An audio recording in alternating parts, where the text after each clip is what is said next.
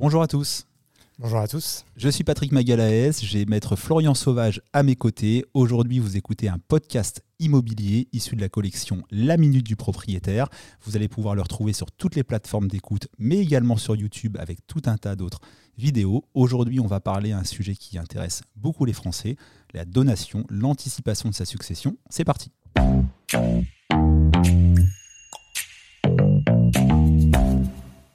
Alors Florian, vous rencontrez souvent dans votre quotidien des, clients, dans votre étude, qui s'interrogent sur euh, l'avenir de leur patrimoine, sur la donation, sur la succession une fois qu'ils seront plus là.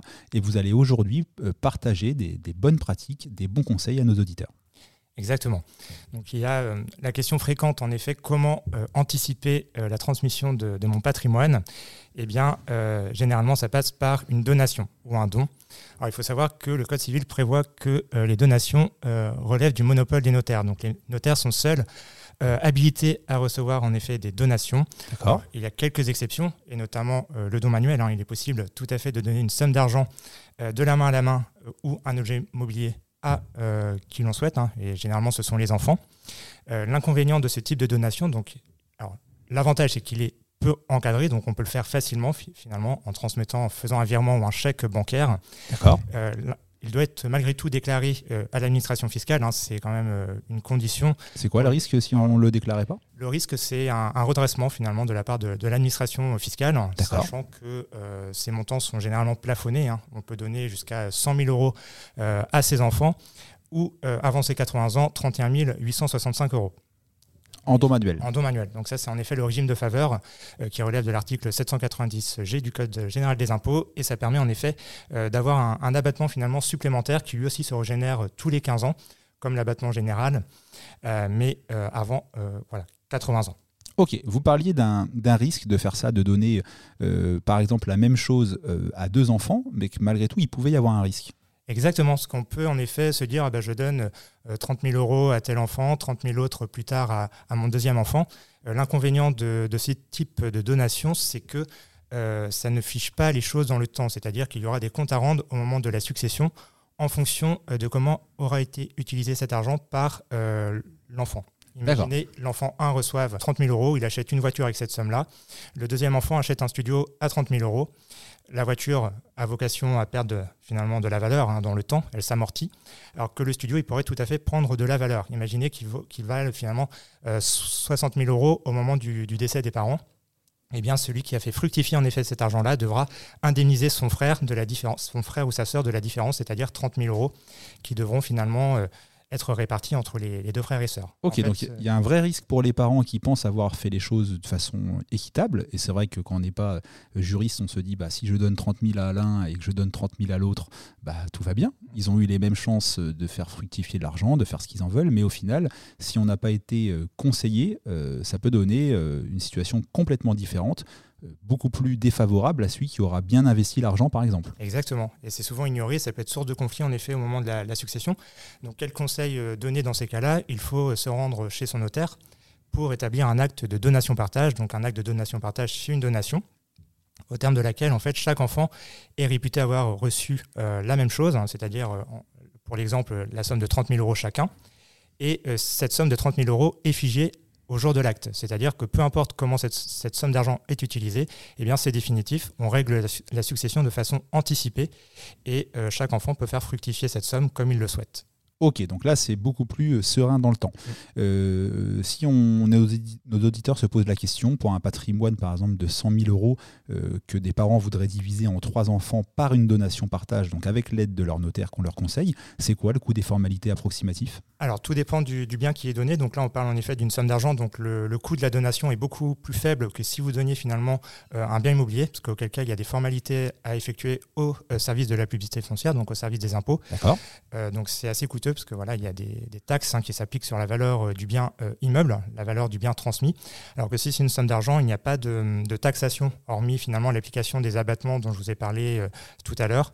Donc il faut compter à peu près, je pense, de l'ordre de 2000 euros, un acte en effet de, de, donation partage d'argent. c'est le, le prix de la sécurité, la tranquillité d'esprit. Tout à fait. Ok, super. J'aimerais qu'on revienne à l'abattement fiscal. Vous avez cité un chiffre tout à l'heure, vous avez cité un montant, vous avez parlé de 15 ans. Est-ce que vous pouvez nous en dire un petit peu plus? Sur l'abattement fiscal, en effet, donc, cet abattement fiscal se régénère tous les 15 ans. Donc imaginez, vous avez 50 ans. vous pouvez en effet vous donner 100 000 euros finalement à 50 ans. Vous pouvez tout à fait renouveler l'opération 15 ans plus tard, donc 65 ans, et ainsi de suite. Et ça multiplie les chances en effet d'utiliser cet abattement-là et euh, d'éviter finalement pour vos enfants d'avoir euh, à payer de l'impôt euh, au moment du décès, finalement, si la transmission n'est pas anticipée. Ok, donc plus on s'y prend tôt, notamment si on a un patrimoine immobilier important, immobilier ou un patrimoine à transmettre, plus on s'y prend tôt, plus on a de chances de le faire sans ou avec moins d'impôts. Exactement, tout à fait. Ok, super. Est-ce que vous avez des conseils d'optimisation pour des gens justement qui s'y prendraient tôt, qui se posent la question assez tôt Comment faire les choses, quoi faire? Eh bien, on peut prendre l'exemple classique d'un couple en effet qui est euh, propriétaire euh, de leur résidence principale, de sa résidence principale, pardon, et euh, d'un bien locatif, des comptes bancaires. Donc on peut tout à fait réfléchir à une, transmission finalement anticipée du patrimoine immobilier. Mais le danger, c'est que qui dit transmission, qui donne reçoit, et une donation, c'est forcément normalement irrévocable. On ne peut pas revenir dessus, c'est définitif on pourrait se, dire qu'en donnant, je me dépossède de mon patrimoine. C'est un risque. Voilà, c'est un risque. Il y a des garde-fous malgré tout. Euh, on peut se réserver finalement euh, l'usufruit euh, de son patrimoine immobilier notamment. Alors qu'est-ce que c'est l'usufruit? Donc le droit de propriété, il est constitué de deux droits, l'usufruit et la nue propriété. L'usufruit, c'est quoi? C'est le droit de conserver les fruits du bien. Donc, on peut tout à fait le, mettre en location, finalement, sans avoir à obtenir l'accord des enfants, donc les loyers. Mais ça donne également le droit d'occuper le bien. Bien entendu, on peut rester dans le bien sans que les enfants aient leur mot à dire grâce à la réserve d'usufruit. Ok, donc tant qu'on est vivant, on ne rend pas de compte. Exactement. Tant qu'on est vivant, on ne rend pas de compte. Et les enfants, eux, sont nos propriétaires, c'est-à-dire qu'ils sont propriétaires en attente, propriétaires finalement du décès de leurs parents. Donc, jusqu'au du vivant de leurs parents, ils ne peuvent pas imposer finalement la vente du bien. Ok. Par contre, pour les parents, eh bien, euh, s'ils souhaitent vendre le bien, il faudra malgré tout l'accord des enfants, euh, des nus propriétaires. Donc ça, c'est quand même euh, quelque chose à savoir au moment où on se lance là-dedans. Exactement, ce que c'est pas sans risque, bien entendu. Ok.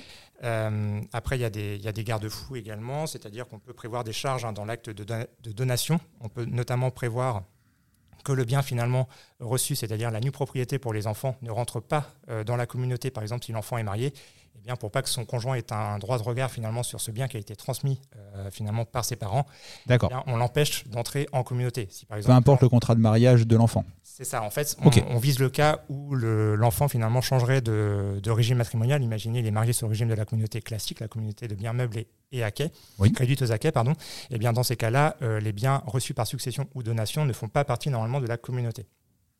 Par contre, s'il changeait de régime matrimonial, par exemple pour la communauté universelle, eh s'il n'y a pas de garde-fou finalement dans la donation, eh bien euh, l'enfant pourrait tout à fait apporter euh, la nue propriété reçue dans la donation à la communauté universelle et auquel cas son épouse aurait des droits finalement sur ce bien-là. C'est pour ça qu'on prévoit des charges. On prévoit également généralement l'interdiction de vendre la nue propriété, hein, bien entendu, sans l'accord euh, des parents. Donc c'est une interdiction d'aliéner qu'on prévoit dans l'acte de donation. Donc ça, ça protège aussi le, donateur.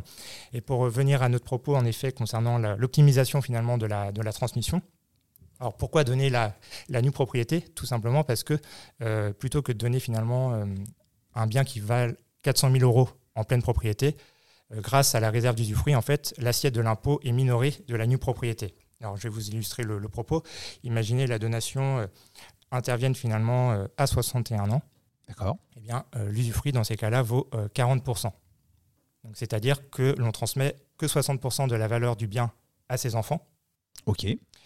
Et, in fine, les enfants auront reçu un bien qui vaut finalement 400 000 euros pour 60% de sa valeur. Ah oui. Dans la mesure où l'usufruit finalement s'éteindra au décès des parents sans que ça passe par la succession, c'est-à-dire qu'il s'éteint naturellement pour rejoindre le patrimoine des enfants des nus propriétaires. Donc c'est quand même un gros avantage et on économise aussi pas mal d'abattements grâce à ce mécanisme. Ok, donc pour les gens qui ont par exemple un seul enfant et donc n'ont pas des gros abattements par la multiplication du, nombre de parts, si on pouvait le dire comme ça, ou les gens qui ont un gros patrimoine, la nue propriété, c'est vraiment une question à se poser. Exactement, c'est même euh, le meilleur moyen d'optimiser sa, transmission euh, et de l'anticiper également, hein, parce que si on attendait le décès, eh bien, euh, malheureusement, ce seraient les règles de l'indivision euh, qui s'appliqueraient et ces sources finalement euh, parfois de mésentente entre les enfants en fonction du contexte familial. Ouais, donc plus de complications et plus de, et plus de frais. Exactement. Ok, vous me parliez aussi d'une autre possibilité d'optimisation, le présent d'usage. Est-ce que vous pouvez m'en dire un petit peu plus? Alors, le présent d'usage, en effet, c'est assez particulier et c'est un bon outil finalement pour optimiser sa transmission. Le présent d'usage, alors c'est quoi? C'est par exemple un événement lors d'un événement particulier, ça peut être un anniversaire, la réussite euh, d'un examen, eh bien, ça permet de transmettre finalement un bien euh, ou une somme d'argent euh, à, son, à son enfant ou à son petit enfant, sans que ça soit qualifié d'une donation. En effet, dans la mesure où le bien transmis est proportionné par rapport au train de vie finalement du de celui qui finalement offre le cadeau, eh bien, ça n'est ni qualifié comme un don, et donc aucune conséquence fiscale ni civile ça n'est pas rapportable à la succession. Donc ça permet en effet de d'étaler finalement la, transmission lors d'occasions particulières. Hein. Donc on pense aux anniversaires, on pense aux fêtes traditionnelles et notamment, je le disais, l'obtention d'un examen. Ok, donc c'est vraiment quelque chose qui s'applique notamment pour les grands-parents, petits-enfants. Exactement. Ça illustre bien. Exactement. Ok, super. Alors on l'a vu, hein, euh, Florian Sauvage vient de nous donner quelques infos, notamment sur la nue propriété et toutes les possibilités. C'est là qu'on se rend compte que euh, bah, le conseil à visiter d'un notaire peut être très très utile.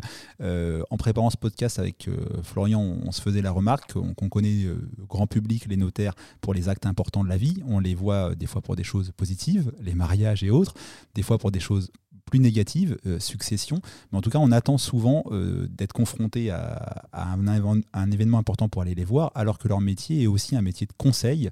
Euh, Florian nous, le disait en, préparation, donc ne pas hésiter à aller voir, rencontrer les notaires dans leurs études. Florian, vous m'indiquez que le conseil était gratuit. Offert, tout à fait.